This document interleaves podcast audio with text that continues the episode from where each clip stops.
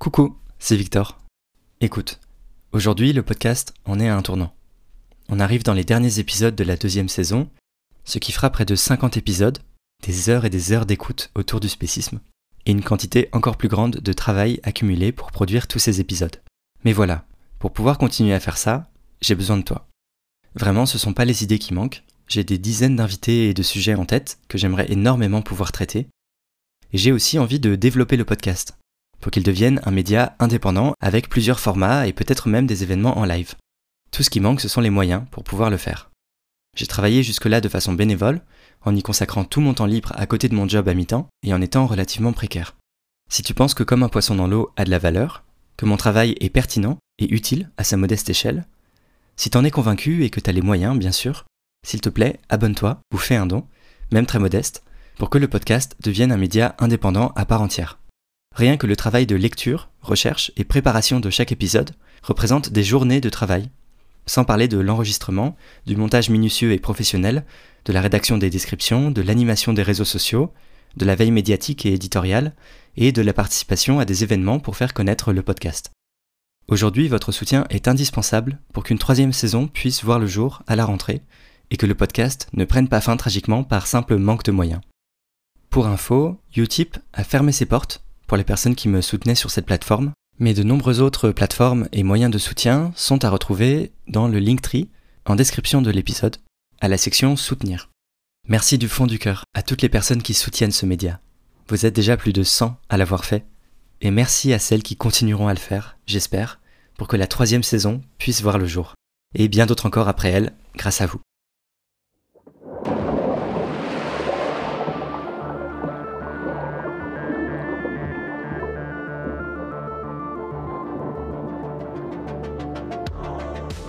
Salut, moi c'est Victor Durand-Lepeuche. Et vous écoutez un entretien de Comme un poisson dans l'eau, le podcast contre le spécisme.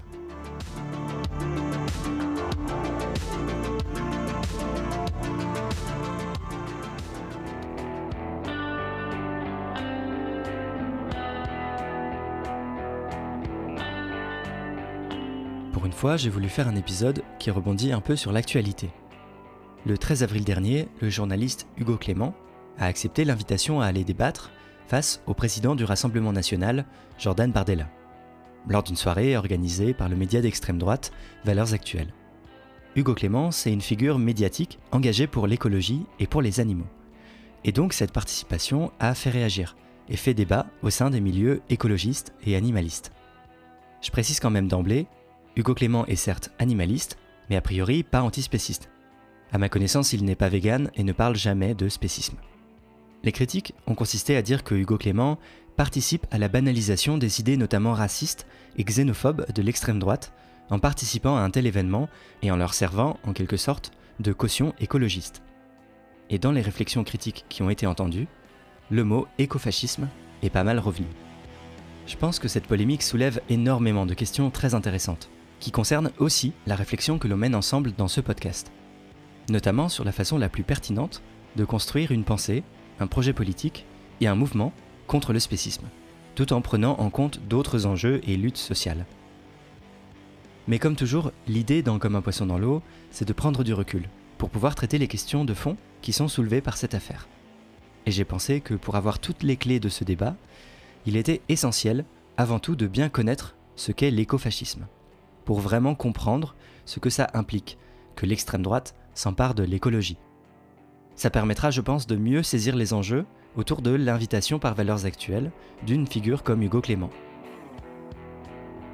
On va donc prendre le temps de décortiquer tout ça avec un spécialiste de la question. Je reçois Antoine Dubio, qui est doctorant en géographie à l'Université de Genève sur l'histoire des mouvements écologistes et l'auteur de l'ouvrage Écofascisme, au pluriel, paru en 2022 aux éditions Grévis. Cet entretien est en trois épisodes, dans cette première partie, on parle surtout de ce qu'est l'écofascisme. Dans la deuxième, on s'arrête sur un point précis qui m'a paru vraiment intéressant, l'idée de nature, et on se demandera aussi si l'écologie est spéciste. Et c'est dans la dernière partie qu'on discutera concrètement de la polémique de Hugo Clément à valeurs actuelles. Voilà, c'est parti pour mieux comprendre ce qu'est l'écofascisme. Bonjour Antoine Dubio. Bonjour. Bah, merci d'avoir accepté mon invitation. Je reçois pour qu'on essaye de mieux comprendre ensemble les enjeux autour de la participation du journaliste Hugo Clément à un événement du média d'extrême droite, Valeurs Actuelles, média condamné, je le rappelle, pour injure publique à caractère raciste. Et cette participation a fait réagir et Hugo Clément a notamment été accusé de faire le lit de l'écofascisme en allant là-bas. Et vous avez justement écrit tout un ouvrage sur les écofascismes, donc ça tombe bien. Je pense que vous allez m'aider, j'en suis sûr même, à y voir euh, beaucoup plus clair. Alors déjà, dans écofascisme, il y a fascisme. Ça me semble important de commencer par là. Qu'est-ce que c'est le fascisme? C'est un terme qui est plutôt compliqué à définir, euh, au sens où, d'un point de vue historiographique, c'est un sujet euh, très discuté, à la fois donc par des historiens, mais aussi par des politistes, par des philosophes. Il y a tout un tas de, réflexions dans différentes disciplines sur ce qu'est le fascisme. Moi, je m'inspire beaucoup de la définition d'un sociologue qui s'appelle Hugo Paletta, que je trouve vraiment, vraiment utile d'un point de vue analytique euh, dans mes travaux et d'un point de vue aussi politique euh, plus large. C'est de concevoir le fascisme à partir de trois dimensions. première dimension, c'est l'idéologie fasciste. La deuxième dimension, le mouvement fasciste. Et la troisième dimension, euh, le régime fasciste. L'idéologie fasciste, ce sont l'ensemble des idées, l'ensemble de la doctrine qui participe à construire euh, un projet politique que l'on peut qualifier de fasciste. Ce que l'on entend par là, c'est l'idée de régénération de la nation, du peuple, de la race, euh, de la civilisation, de l'identité, etc. Donc cette idée de régénération, ça veut dire expurger un corps social jugé homogène, donc selon ses critères euh, raciaux, culturels, etc. Expurger d'une certaine partie de la population qui est jugée externe à ce corps social euh, homogène. Ça, c'est à mon sens la définition euh, du fascisme comme idéologie. Ensuite, on peut mettre un certain nombre d'autres critères. Euh, il y a plein de listes. Par exemple, on connaît les, critères d'Umberto Eco pour reconnaître le fascisme. Il y a une liste de 14 critères. Voilà. Ça, c'est la manière de caractériser le fascisme en tant qu'idéologie, en tant que production d'idées politiques. Mais cette définition-là du fascisme comme idéologie, en fait, elle n'était pas suffisante. Et donc, il y a d'autres euh, chercheurs-chercheuses qui ont avancé plutôt l'idée qu'il y avait les deux autres dimensions. Le mouvement fasciste, c'est donc l'ensemble des organisations euh, qui défendent tout ou partie de ce corpus euh, d'idées euh, de la doctrine fasciste. Donc des partis politiques, des syndicats peut-être euh, Ouais, ça peut être des figures. Ça peut être aussi des mouvances un peu plus nébuleuses, etc. Bon là, alors on peut intégrer différentes choses dedans parce qu'en fait finalement, comme je le disais, défendre tout ou partie du corpus fasciste, en fait voilà, il y, a aussi des organisations qui sont pas forcément d'accord entre elles. C'est faut voir ça plutôt comme une famille politique au contour quand même assez large, voilà. Et puis la troisième dimension, euh, c'est le régime fasciste. Et donc là, on est plutôt justement sur les expériences passées. Et donc là, c'est un domaine qui est peut-être un peu plus réservé aux historiens qui documentent euh, l'histoire des, des, régimes fascistes. C'est le fascisme au pouvoir. Voilà, le fascisme au pouvoir. C'est quand le mouvement fasciste arrive à prendre, à prendre le pouvoir.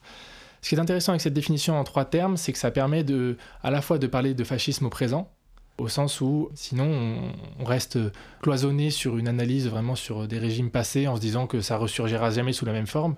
Et le fait d'avoir ces deux autres dimensions que sont le mouvement et l'idéologie et pas uniquement le régime fasciste, ça permet de voir qu'en fait il y a des interactions entre les trois et que finalement les héritiers des régimes fascistes, en fait ils ont aussi renouvelé euh, leurs pensées, renouvelé leurs modalités d'organisation politique. Euh, et c'est ça qui permet de parler de, fascisme au présent. Voilà, donc cette définition en trois dimensions a vraiment cette, cette utilité-là.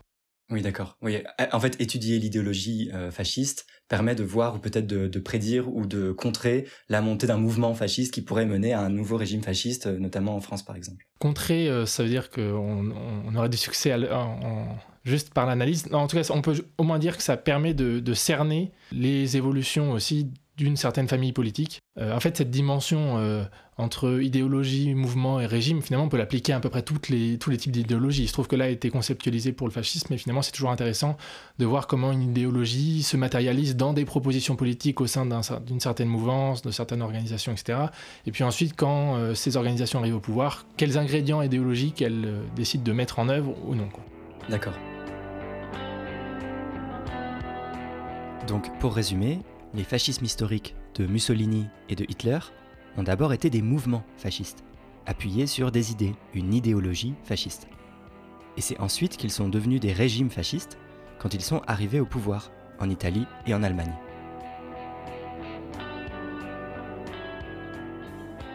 Et donc du coup, c'est quoi l'écofascisme? Parce que moi, avant de vous lire, pour moi, écofascisme, c'était juste une insulte adressé à tous les écologistes pour sous-entendre que c'est l'écologie qui est intrinsèquement fasciste. De même qu'on entend c'est la dictature verte, ils veulent nous imposer leurs idées, les Khmer verts qui ont une tentation autoritaire, etc.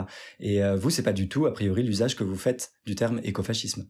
Non, c'est pas du tout l'usage que j'en fais, mais euh, l'usage que vous relevez, en fait, est l'usage majoritaire du terme. C'est effectivement une insulte à l'encontre de l'ensemble des écolos. Si on prend quelqu'un comme Sandrine Rousseau, euh, par exemple, dès qu'elle s'exprime euh, eh ben, elle se prend des torrents de tweets qui la qualifient d'écofasciste. Je, je, parle de Sandrine Rousseau, mais finalement c'est vrai pour un certain nombre de figures, figures écologistes, même s'il y a sûrement un harcèlement un peu plus ciblé sur, sur les femmes en particulier. Ça, c'est la première définition, premier, premier usage du concept d'écofascisme, usage euh, diffamatoire. Il y en a un deuxième qui existe peut-être plutôt euh, au sein des sphères euh, écologistes elles-mêmes, qui est pour qualifier les formes jugées réactionnaires et ou autoritaires d'écologie politique. Donc par exemple, justement, les, propositions de dictature, dictature verte ou les analyses de la crise écologique qui se focalisent uniquement sur la surpopulation et pas sur d'autres facteurs comme l'organisation sociale en termes de race, euh, classe et genre, par exemple. Donc finalement, entre les, ennemis de l'écologie et les gens qui sont écologistes mais qui veulent euh, rejeter une partie, un certain type de réponse aux crises écologiques, on l'entend à tout va, ce terme d'écofascisme. Et à chaque fois, il est utilisé dans, ce, dans cette fonction d'insulte politique. Euh, et c'est même l'origine du concept, en fait, finalement, cet usage disqualifiant voilà. en même temps, c'est aussi un usage du concept de fascisme de manière plus générale qui, qui est aussi utilisé dans, dans ce sens-là. C'est c'est pas uniquement propre à l'écofascisme, même si euh, voilà, le fait de, le mobiliser contre les écologistes, il y a peut-être quand même une, spécificité. Cet usage euh, en tant qu'insulte politique, en fait, il a été euh, théorisé en fait d'une certaine manière par euh, des anti-écolos. Quelqu'un comme Luc Ferry qui a euh, essayé de montrer que l'écologisme avait dans ses sources euh, idéologiques en fait le nazisme. Voilà, dans un livre bien connu chez les écologistes qui s'appelle Le Nouvel Ordre écologique qui est sorti en 92. Voilà, il essaie de prouver ça en montrant notamment qu'il y a eu des lois de protection de la nature et de protection des animaux. Oui, c'est intéressant dans ce livre en fait tout un chapitre qui pour lui est subsumé sous l'écologie, c'est l'antispécisme en fait. c'est une critique à la fois de l'écologie et de l'antispécisme qui sont tous deux renvoyés de façon euh, très simpliste euh, au nazisme. Et ce qui est très intéressant, c'est qu'il montre ça à partir de lois, et en fait, il s'interroge jamais sur la concrétude de ces lois, comment elles ont été appliquées, etc. Et globalement, en fait, c'est un bon exemple de, il faut faire les allers-retours justement entre euh, l'idéologie et puis le régime, parce qu'en fait, bon, il y a peut-être eu des lois, alors d'ailleurs, on pourrait discuter des conditions du type d'écologie ou du type de d'éthique animale, si on peut parler comme ça, euh, dans ces lois. C'est déjà très discutable de les qualifier ainsi, mais en plus, en fait, quand on regarde la manière dont elles ont été appliquées, ces lois, en fait, il n'y a eu aucune application. Mm. Et euh, c'est là aussi que l'aller-retour entre cette dimension des idées et puis de ce qui s'est passé concrètement dans ces régimes-là est aussi intéressant à faire comme aller-retour. Sur cette question des lois pro-animaux adoptées sous le régime nazi, je vous mets en description un excellent article qui revient sur tout ça en détail. Publié dans La Morse, et écrit par Loretta Eckart, qui est chercheuse en droit des animaux à l'université de Neuchâtel.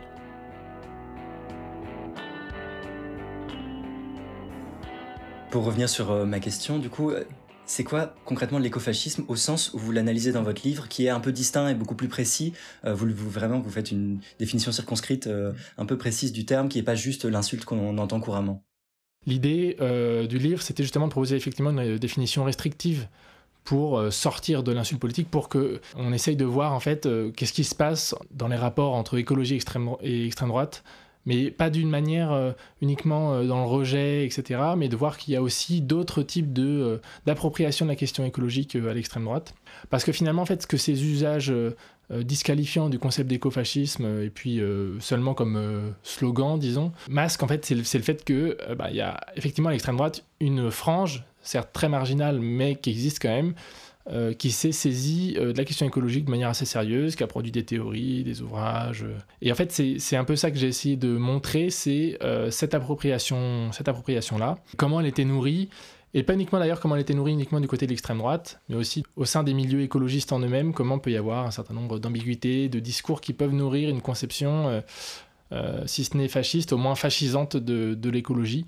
Donc ça, c'est ce que je fais à partir d'un double processus que j'essaie de mettre en évidence. Un processus d'une part d'écologisation du fascisme qui se joue au sein de l'extrême droite en elle-même. Et donc là, ça désigne justement cette appropriation par l'extrême droite de la question écologique.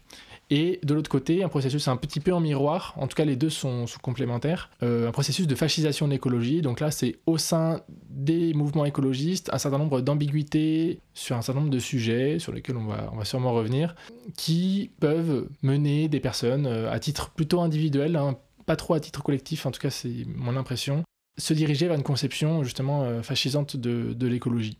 Ce qui est important, c'est que ces deux processus, à mon avis, se nourrissent. C'est-à-dire que des ambiguïtés chez les écologistes, il y en a toujours un peu eu, en fait, sur un certain nombre de sujets. Et je pense qu'au sein d'un mouvement politique, de manière large, en fait, c'est normal qu'il n'y ait pas un consensus absolu sur absolument toutes les questions, mais qu'au contraire, il y ait des débats importants, et puis que les, gens ne soient pas d'accord entre eux, qu'ils débattent, euh, voilà. Et que ça peut, ça, peut ça peut mener parfois à des clarifications internes, et euh, je pense que c'est fructueux, et que c'est la, vie normale d'une mouvance politique.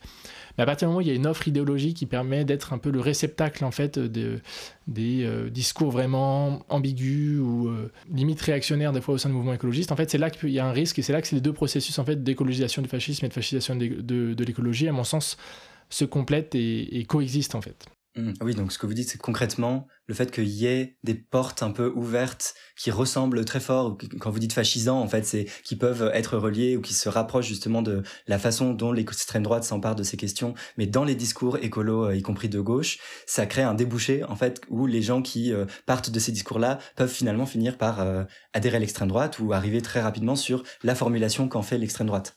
Exactement. En fait, euh, le concept de fascisation de l'écologie, moi je le conçois comme une espèce de nouvelle porte d'entrée via l'écologie euh, vers l'extrême droite, qui n'est possible qu'à partir du moment où il y a une extrême droite qui a euh, au moins partiellement des éléments écolos en fait. Et voilà, donc c'est là que les deux processus se répondent. Je tiens juste à préciser quand même que le, concept de fascisation de l'écologie peut paraître un petit peu brutal aussi des fois pour parler de, certains débats au sein, des mouvements écologistes. L'idée c'est pas de dire parce qu'on est un petit peu ambigu sur un sujet on dérive. Tout de suite, on est fasciste. D'ailleurs, c'est un truc qui est assez courant dans les mondes militants de tout de suite renvoyer au fascisme quand on n'est pas d'accord avec quelqu'un. Voilà, et c'est bien justement le problème de, de que j'évoquais avant des, des, usages en tant qu'insulte politique du concept d'écofascisme. L'idée, c'était pas non plus de tomber là-dedans.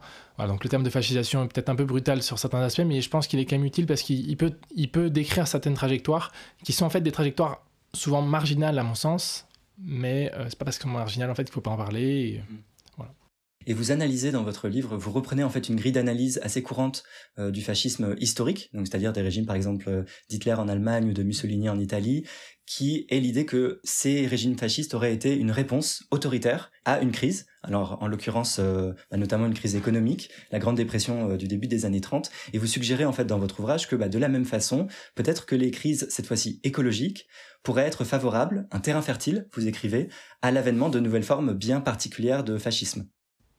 Oui, euh, là on, se rapproche en fait des définitions, euh, on va dire marxistes du, fascisme, qui interprètent le fascisme comme une réponse euh, de la classe capitaliste justement à un contexte de crise, et donc pour préserver ses intérêts économiques, qui va soutenir euh, des forces politiques autoritaires qui vont euh, permettre de maintenir leurs intérêts économiques. C'est un truc qu'on ne sait pas toujours, hein, que, en fait, que la bourgeoisie a soutenu les régimes fascistes. Oui, et voilà. Donc ça, il y a un certain nombre d'analyses là-dessus. Et l'idée, moi, j'ai essayé de connecter en fait ma conception de l'écofascisme à ça, parce que c'est un type d'analyse qui me, qui me parle assez et qui décrit en fait assez peu l'idéologie fasciste, mais qui décrit plutôt le mouvement fasciste. Et donc comment les organisations sont financées, comment elles peuvent s'implanter dans l'espace public et comment elles arrivent à diffuser leurs idées. Et puis euh, à prendre de l'importance, etc.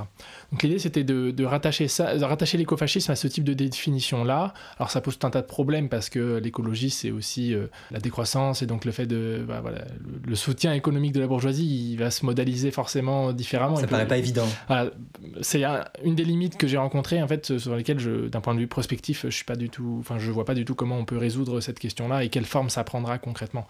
Mais l'idée de dire que justement l'écofascisme il peut être aux yeux d'un certain public une réponse à la crise une réponse enviable à, la crise. C'est, à mon avis, c'est une, voie intéressante en fait à, garder en tête en termes de vigilance collective vis-à-vis des, différentes formes euh, d'écologie politique qui vont apparaître dans, l'espace public.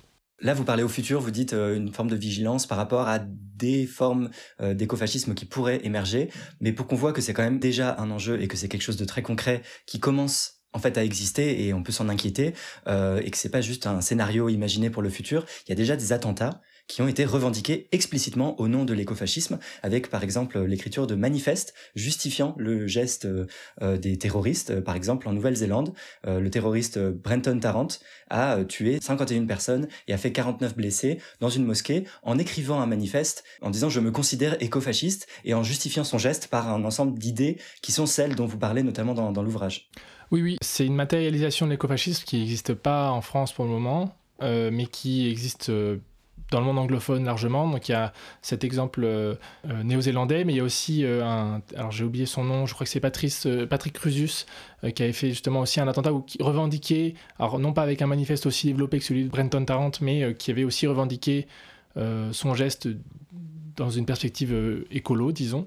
Euh, et en fait, finalement, ça, c'est un, type de, convergence euh, qu'on risque de voir entre un sentiment de, de, survie contre l'immigration massive, si on reprend un peu le vocabulaire de l'extrême droite, et puis contre la crise écologique. Et en fait, finalement, ces deux enjeux sont conçus comme complètement mêlés comme participant d'un même problème. Mais c'est quelque chose qu'on retrouve en France dans le, discours de certaines personnes. Euh, par exemple, quelqu'un comme Renaud Camus, qui est le principal promoteur en France de la théorie du, du grand remplacement, en fait, euh, est un défenseur de cette idée euh, que finalement la crise écologique et le grand remplacement seraient des enjeux auxquels il faudrait répondre conjointement parce qu'ils seraient tous les deux mêlés l'un à l'autre. Le grand remplacement, c'est cette théorie complotiste et raciste développé donc par l'écrivain français Renaud Camus en 2010-2011, qui affirme que la population française ou européenne, de souche, blanche, serait en train d'être progressivement remplacée par des populations immigrées, non blanches, non européennes, du fait notamment que ces populations immigrées auraient plus d'enfants. Et ce grand remplacement serait un risque pour la civilisation française ou européenne, et ce processus serait soutenu par une élite politique, intellectuelle et médiatique qui soutiendrait cela par idéologie ou par intérêt économique. Et on voit là l'élément complotiste, en plus du racisme et de la xénophobie, de cette théorie qui a été largement popularisée plus récemment par Éric Zemmour, candidat d'extrême droite aux dernières élections présidentielles. Et ce type de théorie est repris et combiné avec des éléments de défense de l'environnement, dans l'idéologie et le discours écofasciste. Par exemple, dans son manifeste, le terroriste Brenton Tarrant, dont on vient de parler, écrivait, je cite, je me considère comme un écofasciste. L'immigration et le réchauffement climatique sont deux faces du même problème. L'environnement est détruit par la surpopulation et nous, les Européens, sommes les seuls qui ne contribuent pas à la surpopulation. Il faut tuer les envahisseurs, tuer la surpopulation et ainsi sauver l'environnement. Fin de citation. Alors justement, allons dans le détail de Comment ça se structure cette idéologie euh, écofasciste que vous analysez? Donc là, on parle bien de l'écologisation du fascisme. Vous parlez d'un renouveau théorique de la doctrine fasciste, du fait de l'intégration justement de cette question écologique. Et ce renouveau, on le sait pas toujours non plus, mais en fait a été préparé, construit par un certain nombre d'intellectuels depuis plusieurs décennies. Et dans cette intégration de l'écologie au sein de l'idéologie d'extrême droite, il y a un groupe qui a joué un rôle tout particulier et dont vous parlez, c'est ce qui a été appelé la nouvelle droite. Est-ce que vous pouvez en parler un petit peu? La nouvelle droite, c'est une mouvance intellectuelle. Euh, je précise bien intellectuelle parce que justement, c'est pas, pas vraiment des militants euh, au sens classique du terme, mais je vais revenir un petit peu dessus. Mouvance intellectuelle qui émerge à la fin, des années 60, euh, début des années 70, qui se structure essentiellement autour de revues et puis de groupes de, réflexion. Le principal d'entre eux étant le, le le groupe de recherche et d'études sur la civilisation européenne, qui est un groupe en, sommeil aujourd'hui, mais qui a existé des années 70 euh, et pendant plusieurs, plusieurs décennies. Euh, et ensuite, un certain nombre de revues, des revues plutôt intellectuelles et des revues plus grand public qui sont encore vendues en kiosque aujourd'hui. Hein. La plus connue, c'est la revue Éléments, qu'on peut trouver dans quasiment tous les kiosques de France, hein, mais qui est une revue d'élaboration de la doctrine d'extrême droite euh, assez importante et qui a notamment été fondée et longtemps gérée par quelqu'un qui s'appelle Alain de Benoît, qui est le principal représentant de, la nouvelle droite en France, et puis qui a une influence aussi à l'international. Cette mouvance de la nouvelle droite, elle n'est pas forcément née que en France, elle est née aussi dans d'autres pays européens en même temps, notamment en Allemagne, en Italie, euh, mais, mais euh, elle s'est aussi ensuite exportée ailleurs, euh, notamment aux États-Unis, etc.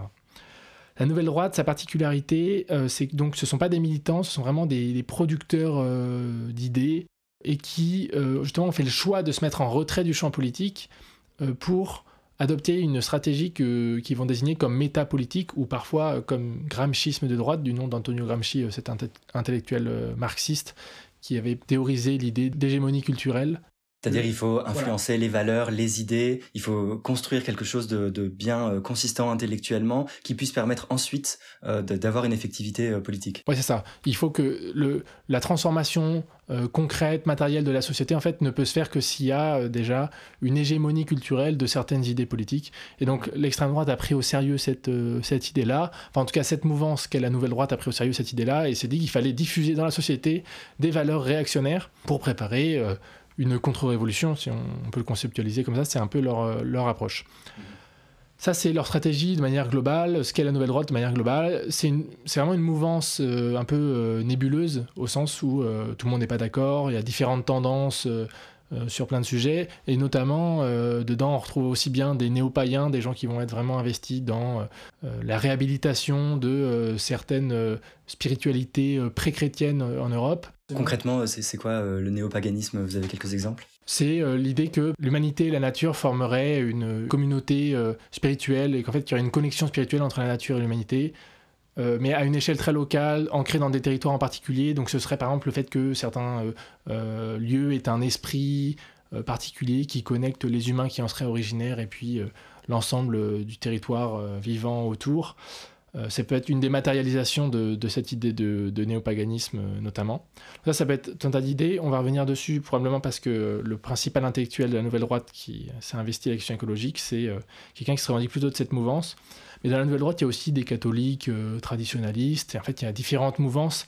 Et c'est vraiment un espace de rencontre entre ces différentes doctrines, ces différents ancrages de, de l'extrême droite. Voilà, donc ça, c'est la nouvelle droite. au sein de la nouvelle droite, il y a une partie qui s'est saisie de la question écologique, mais pas forcément tout le monde.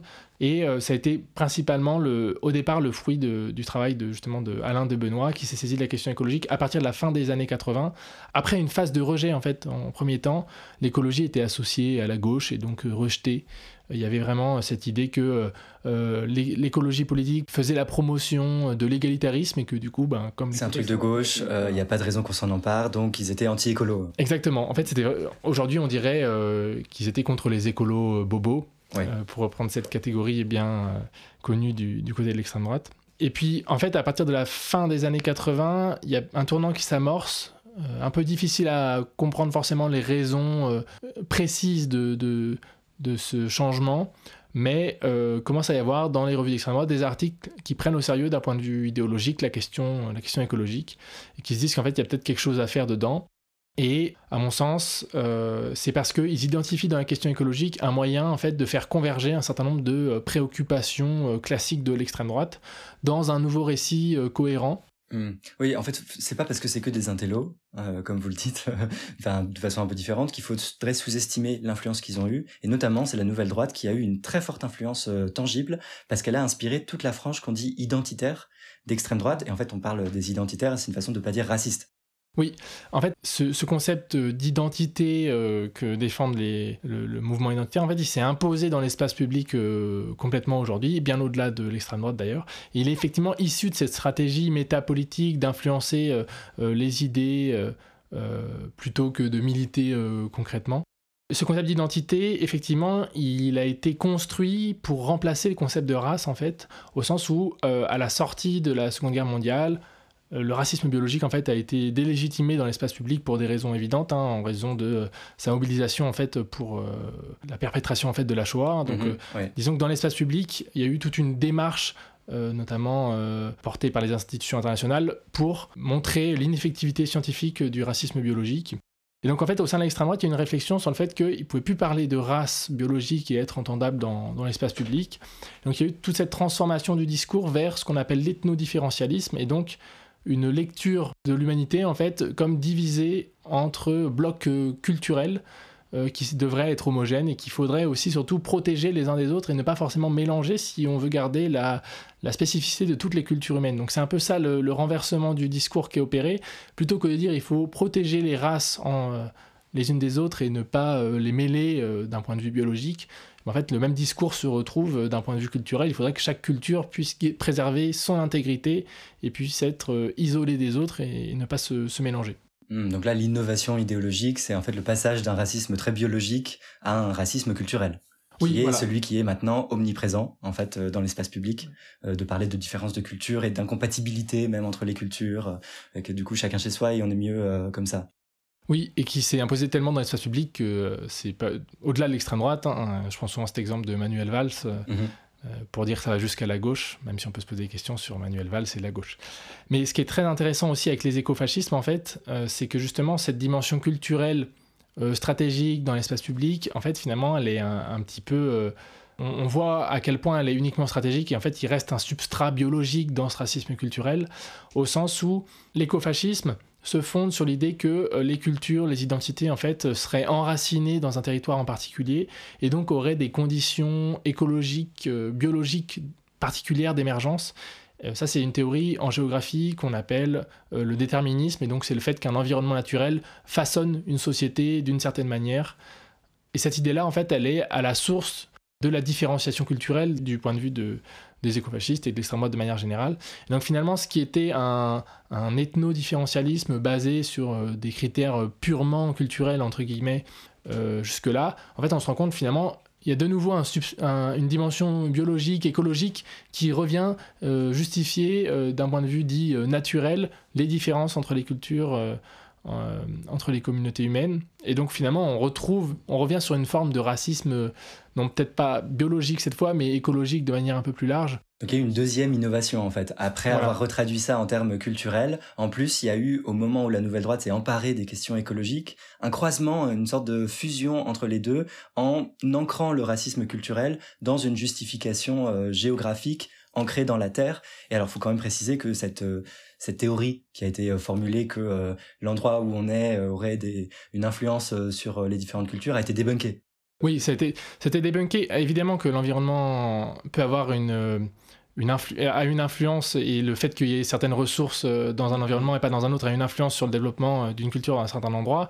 Euh, simplement, c'est pas du tout un déterminisme strict qui fait que tel environnement aboutit à tel type d'organisation sociale, etc.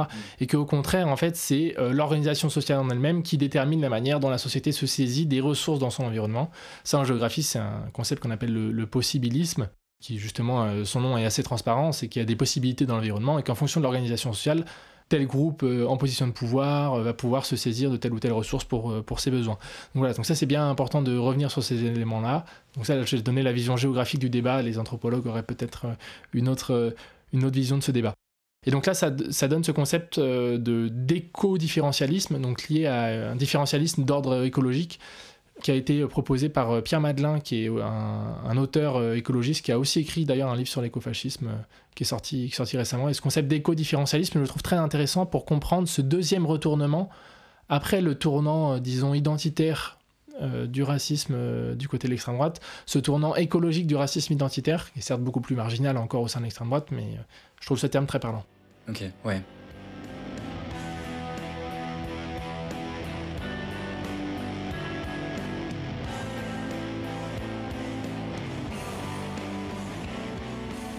Bon, mais c'est pas la première fois non plus que l'extrême droite s'approprie en quelque sorte un sujet de société qui gagne en force du fait de l'avancée des mouvements sociaux. Hein, il faut euh, se féliciter de ça presque. Par exemple, une partie de l'extrême droite a pu développer un discours fémonationaliste ou homonationaliste, c'est-à-dire se revendiquer d'une certaine forme de féminisme ou d'acceptation des personnes gays pour mieux défendre leur agenda en fait raciste et euh, xénophobe. Est-ce que c'est la même chose qui est en train de se passer pour euh, pour l'écologie? En fait, est-ce que c'est du greenwashing? Est-ce que c'est un verdissement euh, de leur discours qui ne serait qu'une façade pour rendre plus acceptable leurs propositions racistes et nationalistes? C'est une, euh, c'est, une analyse qui est souvent faite de l'appropriation de la question écologique par l'extrême droite, qui peut, à mon avis, marcher pour euh, des partis qui ont effectivement une stratégie à court terme, de type Rassemblement national ou Reconquête, même si Reconquête n'a, pas trop essayé pour l'instant de s'approprier la, la question écologique de quelconque manière. Maintenant, comme on, l'a dit, depuis la fin des années 80, début des années 90, il y a un certain nombre de travaux qui sont menés du côté de l'extrême droite, euh, qui, à mon avis, montrent que ce n'est pas uniquement du greenwashing et qu'il y a en fait un intérêt sérieux pour la question. Dire qu'il y a un intérêt sérieux, ça ne veut pas dire légitimer cet intérêt, ça ne veut pas dire qu'il est juste ou qu'il est bon en lui-même. En fait, c'est simplement faire le constat qu'il euh, y a des travaux qui sont menés euh, sur le sujet depuis longtemps, alors même que ces mêmes personnes Là, je prends l'exemple d'Alain de Benoît, en fait, euh, n'arrive pas à faire avancer ses idées euh, écofascistes au sein de l'extrême droite. Donc, et le fait qu'il continue à travailler sur la question, c'est, à mon avis, intéressant pour voir qu'en fait, finalement, c'est quelque chose qui le préoccupe, en tout cas lui et les personnes autour de lui, c'est quelque chose qui les préoccupe réellement. Mhm. Maintenant, sur la question du greenwashing, je pense que c'est aussi compliqué de toujours renvoyer au, greenwashing euh, les appropriations d'un certain nombre de questions. Ça voudrait dire qu'en fait, euh, finalement, à, gauche, euh, la préoccupation pour l'écologie serait forcément sincère alors qu'elle n'était pas, elle serait pas à l'extrême droite. Alors, je suis tout à fait d'accord pour dire qu'à l'extrême droite ont, été mis en évidence euh, les mensonges euh, très réguliers sur un certain nombre de sujets, notamment les mensonges statistiques sur l'immigration, sur, euh, sur la supériorité de la civilisation européenne, plein de choses comme ça. Même sur l'écologie, et même sur régulièrement des choses qui sont objectivement fausses et contre la réalité. Voilà. Maintenant, ça ne veut pas dire que c'est force. Enfin, faut pas, à mon avis, pas tout renvoyer au greenwashing, notamment parce qu'en fait, ça, ça, fait perdre de vue le fait que, ben, peut-être qu'un jour, ce sera plus du greenwashing et que, en fait, finalement, on sera toujours un peu euh, arc-bouté sur euh, mm. ce type de, d'analyse du problème qui sont pas forcément très fertiles, euh, à mon avis. Finalement, ça se concentre sur les intentions des personnes auxquelles on n'a pas vraiment accès.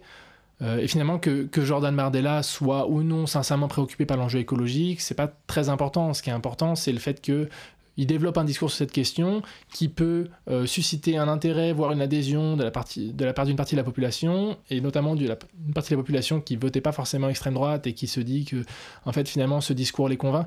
À mon avis, c'est ces effets matériels-là qu'il faut essayer de euh, rechercher, de comprendre et contre lesquels lutter. Et les intentions profondes de Jordan Bardella, euh, je crois que ça intéresse pas grand monde. Donc Jordan Bardella, euh, président du Rassemblement euh, national actuellement. Et en fait aussi vous dites que c'est pas juste une juxtaposition, c'est pas juste un ajout de l'écologie au reste au reste du discours qu'avait déjà l'extrême droite et à ses idées. Vous parlez de vraies, comme on l'a déjà vu, de vraies recompositions idéologiques. Et là, ça montre bien que c'est pas qu'une façade, qu'il y a une vraie réflexion pour construire en quelque sorte un projet qui a une forme de cohérence interne.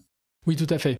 Ça, on voit par exemple avec l'appropriation d'une idée en particulier par euh, la nouvelle droite et notamment par euh, Alain de Benoît, qui est l'idée de décroissance, qui est une idée forte au sein du mouvement écologiste euh, ancré à gauche, qui est en contradiction complète avec les objectifs de recherche de la croissance pour la croissance qui ont caractérisé l'extrême droite, même d'un point de vue idéologique jusque-là, et aussi dans le soutien de la bourgeoisie comme on l'a vu précédemment, euh, que, dont a pu bénéficier l'extrême droite. Donc cette idée de décroissance, elle est un peu en contradiction avec ça en fait. Donc elle l'est d'un point de vue idéologique. Bon, il faudra voir ensuite les concrétisations matérielles de ça, et donc c'est un peu les, les, les contradictions qu'on avait évoquées euh, un peu précédemment, euh, justement sur comment va se matérialiser cette idéologie écofasciste, la manière dont elle est théorisée est peut-être cohérente en elle-même, comment est-ce que ça, ça va s'importer dans le champ politique concrètement, et sous quelle forme d'organisation sociale, etc. Oui, et puis vous l'avez dit, euh, l'extrême droite, c'est pas une famille politique euh, homogène. Et d'ailleurs, ce que vous décrivez, donc euh, la possibilité d'un écofascisme à l'extrême droite, en fait, vous dites aussi qu'il est minoritaire, voire même pas encore présent, c'est-à-dire il y a un Alain de Benoît et la nouvelle droite qui l'ont développé, mais ça n'a pas forcément été beaucoup repris. Et l'extrême droite est encore très majoritairement, en fait, plutôt à défendre dans la défense des industries fossiles, notamment. Oui, ça, ça renvoie à un concept qu'on appelle le carbofascisme, enfin qu'on appelle que d'autres chercheurs et chercheuses ont appelé le carbofascisme ou le fascisme fossile, euh, du nom d'un livre euh, qui est sorti il y a quelques années, un livre collectif euh, sur les rapports de l'extrême droite à l'échelle internationale vis-à-vis de la question climatique et écologique de manière plus large. Fascisme fossile, qu'est-ce que ça veut dire? Ça veut dire qu'il y a une convergence d'intérêts, voire un partage d'intérêts entre l'industrie fossile et les forces politiques d'extrême droite. Pourquoi? Parce que les deux en fait vont défendre le maintien des énergies fossiles pour des raisons différentes. Du côté de l'industrie fossile, principalement pour des intérêts économiques directs, l'exploitation des hydrocarbures et simplement ils veulent continuer à, préserver ces, intérêts-là. Et du côté de l'extrême droite, c'est parce que la civilisation occidentale en fait est complètement adossée à l'exploitation des énergies fossiles et que finalement préserver la civilisation occidentale, ça veut dire préserver les énergies fossiles. Donc on voit bien qu'en fait les intérêts de ces deux groupes-là euh, sont euh, convergents, voire partagés, partagés parce qu'en fait il y a des gens qui ont un pied dans, dans les deux sphères. Ok, donc ça, ça reste plutôt majoritaire à l'extrême droite, mais vous appelez à être quand même vigilant sur le fait qu'il y a une, partie de l'extrême droite qui pourrait prendre de plus en plus de place et qui aurait un discours très différent de celui-là. Oui, donc ça c'est majoritaire pour les raisons qu'on a évoquées, mais dans le même temps la crise écologique s'aggrave, donc c'est-à-dire que tout le climato-scepticisme alimenté par ce fascisme fossile euh, Mm. risque en fait. Ça va devenir de plus en plus difficile de faire passer la pilule, euh, par exemple, du climato-négationnisme euh, qui peut être incarné par un Éric Zemmour dans l'espace politique, par exemple. Tout à fait. Et surtout, en fait, ça va peut-être prendre des formes un peu particulières. On s'imagine beaucoup un retournement, disons, linéaire du Rassemblement national sur la question écologique. Moi, c'est une hypothèse à laquelle finalement je crois assez peu. Euh, pour, ces raisons-là, je pense qu'on aura plutôt un pouvoir d'extrême droite autoritaire et plutôt proche du carbofascisme, qui va plutôt gérer les pénuries en ressources, qui va plutôt euh, gérer de manière via des mesures autoritaires euh, les problèmes écologiques et, leurs- et leurs effets sociaux, et qu'en parallèle vont se développer euh, ce qui est aujourd'hui la principale matérialisation de l'écofascisme euh, dans l'espace euh, national, qui est euh, l'organisation sous la forme de petites communautés écofascistes qui vont mettre en avant l'agriculture locale et puis l'enracinement dans un territoire euh, fermé à l'extérieur, autarcique, qui va chercher justement l'autosuffisance alimentaire, énergétique, euh, etc. Et j'imagine bien un hybride en fait entre ces deux formes-là, entre ces deux formes politiques-là, entre un régime autoritaire qui prend pas forcément en compte la question écologique euh, d'un point de vue idéologique et dans son raisonnement, qui va plutôt essayer de gérer la crise de cette manière-là, et puis ensuite qui va euh, potentiellement favoriser le développement de ces petites communautés pour produire une agriculture nationale, euh, etc. Ok. Alors, si on s'arrête deux secondes pour se pencher sur la situation politique actuelle en France et un peu la lire à, à ce prisme de la possibilité de l'écofascisme, euh, qui sont, est-ce qu'il y a des figures déjà qui ont adopté vraiment un discours authentiquement écofasciste dans l'espace politique français? Très peu. Il y a une personne euh, qu'on cite souvent qui est Hervé, Hervé Juvin, qui est un peu le monsieur écologie du Rassemblement national, qui n'est pas membre directement du parti, mais qui est vraiment dans, la, dans cette galaxie-là, notamment parce qu'il est député européen du Rassemblement national, et qui est un peu donc le monsieur écologie de, Marine Le Pen depuis quelques années, qui est quelqu'un qui reprend l'essentiel euh, des thèses de la nouvelle droite, euh, qui a écrit quelques ouvrages sur le sujet et qui, qui est vraiment un passeur d'idées, d'idées de la nouvelle droite vers le champ politique plus, plus traditionnel. Ça reste quand même une, figure relativement isolée au sein du Rassemblement national. Il a toutefois fondé un micro-parti, parce que le Rassemblement national fonctionne beaucoup avec des micro-partis qui investissent certaines questions théoriques de manière un peu plus poussée que, d'autres. Euh, tous les grands cadres du, parti ont leur micro-parti. Hervé Juvin, euh, donc lui a fondé un micro-parti qui s'appelle Les Localistes et qui, donc, est centré sur euh, la défense de l'échelle locale d'un point de vue vraiment identitaire. Euh, et donc l'échelle locale, c'est le chez nous, entre guillemets. Et donc le chez nous, c'est là où il n'y a pas euh, d'individus issus de l'extérieur qui peuvent euh, arriver et déséquilibrer en fait l'équilibre local, en tout cas ce qui est perçu comme un équilibre local entre une communauté humaine et son environnement euh, d'appartenance. Ok, mais la présence d'un Hervé Juvin dans le Rassemblement national n'a pas forcément eu un impact euh, global sur tous les discours du parti euh, plus généralement, c'est ça?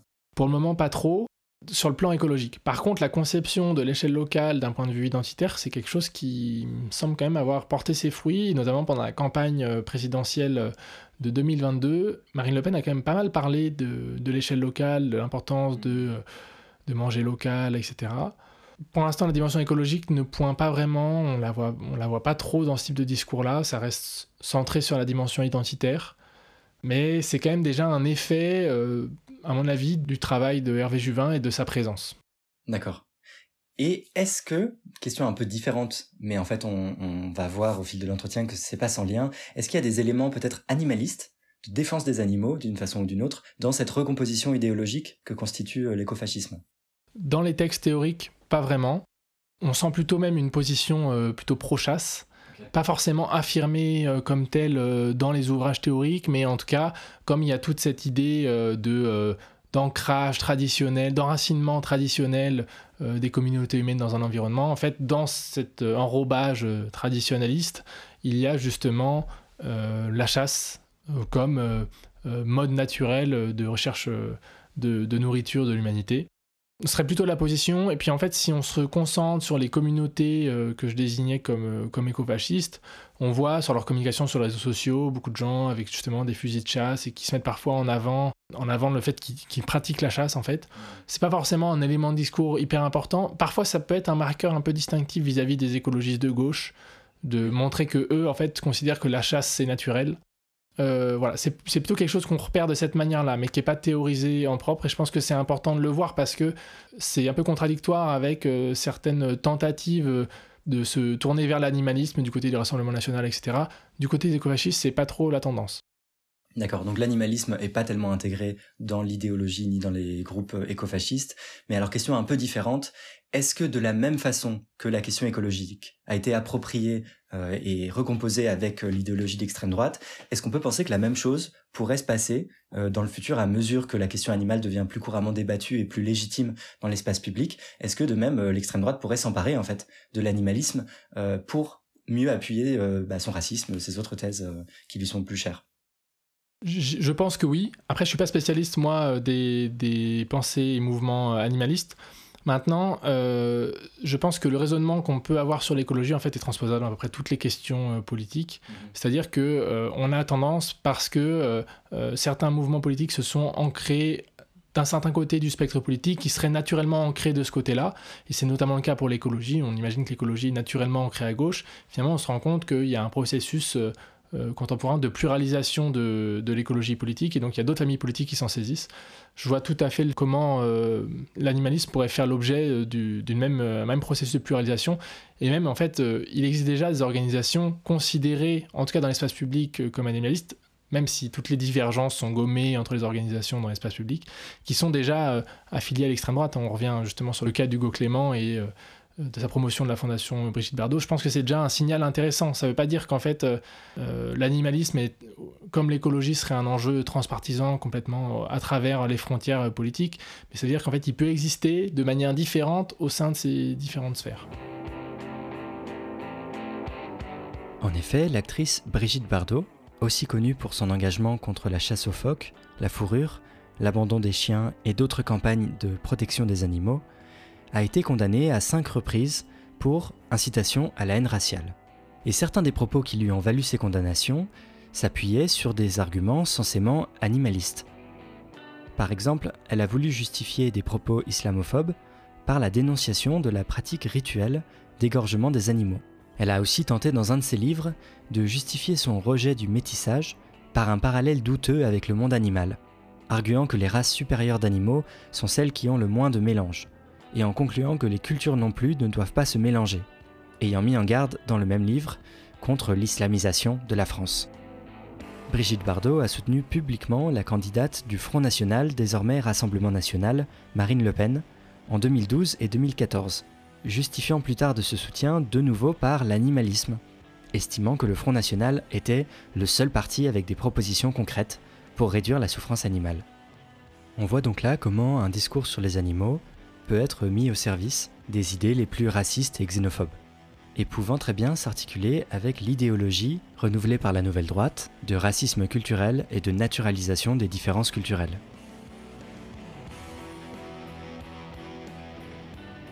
Si on passe cette fois-ci, euh, donc on a bien parlé et détaillé sur l'écologisation du fascisme, si on passe sur l'autre versant que vous analysez et qui est connecté, c'est-à-dire la fascisation des discours euh, écologistes, vous défendez en fait finalement dans votre ouvrage une thèse assez forte que l'écofascisme ne se passe pas seulement à l'extrême droite, euh, mais aussi potentiellement dans les discours écolos euh, eux-mêmes, et vous pointez un certain nombre en fait de thèmes dont les ambiguïtés permettraient une réappropriation euh, fascisante, c'est ça? Oui, tout à fait. Dans le livre, ça fait peut-être parfois un petit peu liste de courses, de citer ces différents thèmes et puis donner l'impression qu'en fait finalement le risque écofasciste est, partout. Mm. Comme j'avais dit plus tôt, c'est pas forcément un glissement mécanique parce qu'il y a une petite ambiguïté sur un sujet, on va forcément verser dans, dans l'écofascisme. J'en ai proposé un certain nombre, on pourrait aussi en imaginer d'autres. Parmi les plus saillants, euh, il y en a un qui me semble être euh, l'ensemble des discours autour de, l'effondrement, et donc c'est les théories de l'effondrement pour des raisons écologiques. Effondrement euh, dit de la civilisation. et en fait, derrière cette idée de civilisation, il y a des conceptions très différentes qui existent. Euh, derrière les promoteurs écologistes plutôt ancrés à gauche de cette idée d'effondrement de la civilisation, c'est la civilisation en tant qu'ensemble d'infrastructures matérielles, donc de transport, euh, d'agriculture industrielle, de système de santé, euh, etc., qui risquent de s'effondrer par manque de ressources et puis par menaces climatiques notamment. Ça, c'est une conception qu'on peut dire dite thermo-industrielle de la civilisation et qui a été mise notamment en évidence ce risque d'effondrement par le mouvement de la collapsologie, qui en France est, est, connu sous ce terme. Donc il y a une approche notamment théorisée et initiée par quelqu'un qui s'appelle Pablo Servigne, qui a une présence médiatique quand même assez importante, et lui qui a une conception quand même donc de, l'effondrement centrée sur ces infrastructures et pas du tout centrée euh, sur euh, la civilisation au sens culturel au sens racial qu'on peut avoir à l'extrême droite, qu'on a évoqué avant, au sens identitaire, pour reprendre le vocabulaire qu'on a évoqué avant, qui n'existe pas dans cette théorie, mais qui peut être approprié de cette manière euh, par d'autres euh, mouvements qui vont justement faire de euh, la dimension écologique une des dimensions de l'effondrement de la civilisation occidentale qui est redoutée.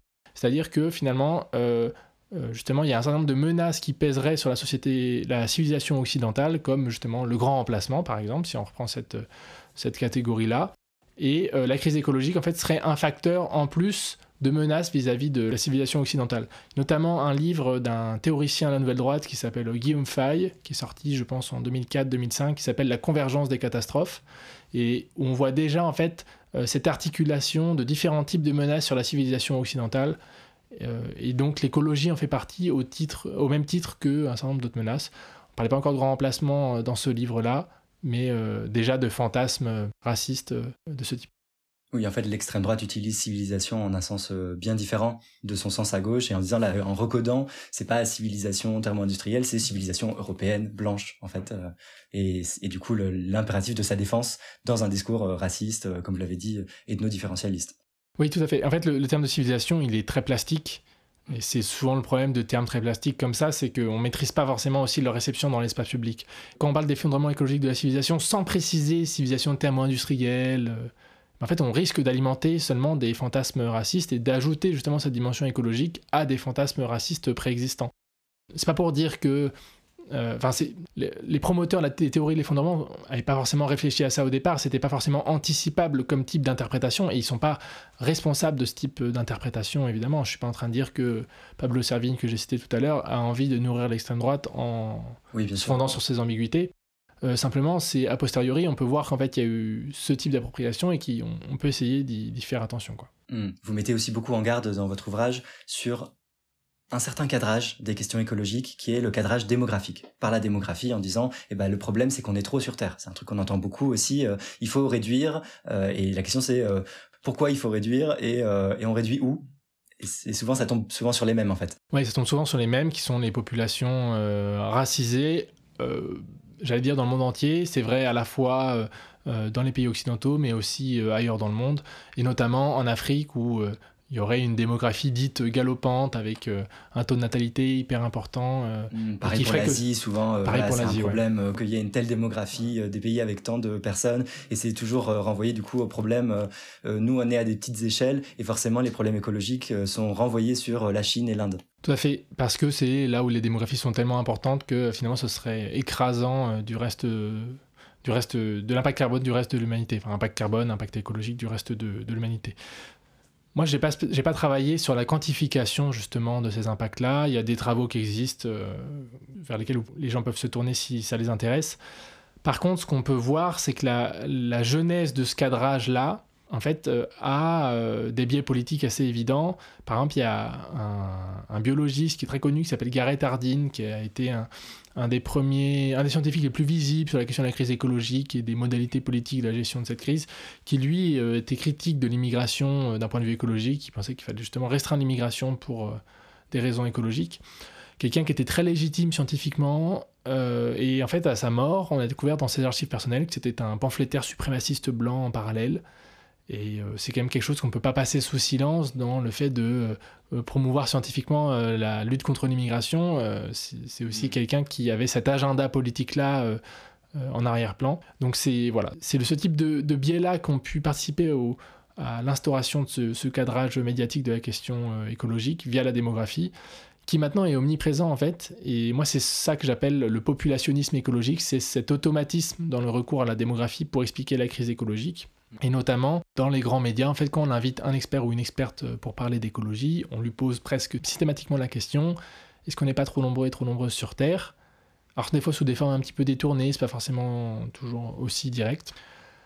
Euh, et puis en fait, parce que c'est une entrée facile dans la question écologique, c'est une entrée beaucoup plus facile que de dire il faut questionner les, rapports de pouvoir et des choses beaucoup plus complexes aussi à appréhender avec des définitions euh, hmm. derrière. En essayant d'arriver aux causes en fait des crises écologiques et, euh, voilà. et des, des, désastres environnementaux. Alors que faire, faire jouer la variable simplement numérique de la démographie, en fait, c'est beaucoup plus appropriable par quelqu'un qui s'intéresse pas forcément au fond des théories et des analyses historiques sur l'émergence de la crise écologique.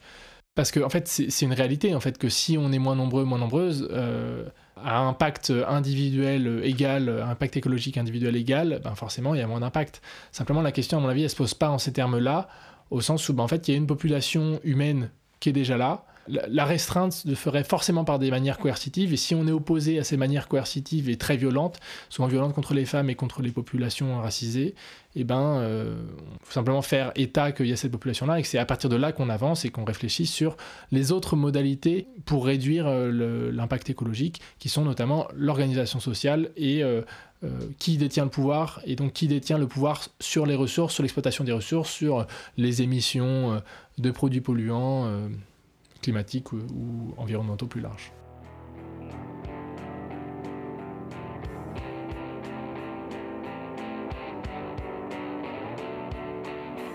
C'est la fin de cette première partie de l'entretien avec Antoine Dubio. J'espère que comme moi, vous trouvez ces analyses passionnantes et éclairantes pour bien comprendre les différents types d'écofascisme et leurs enjeux. À la fois écologisation du fascisme, mais aussi fascisation de l'écologie. Dans le prochain épisode, on parlera d'une idéologie qui traverse ces deux formes de fascisation, et en fait plus largement qui traverse tout le spectre politique pour perpétuer les discriminations et les oppressions. C'est l'idée de nature. Cette idée qu'il y a des ordres naturels qu'il faut respecter, et que ce qui est naturel est forcément bon. C'est une idéologie très prégnante dans la pensée écofasciste, mais aussi en fait dans la pensée écologiste. Et l'idée de nature est certainement un des verrous les plus puissants du spécisme. Donc ce sera l'occasion de se demander si ça n'explique pas aussi que l'écologie politique, dans sa très grande majorité, soit encore très spéciste. Voilà, j'espère que vous avez hâte, et moi je vous dis bisous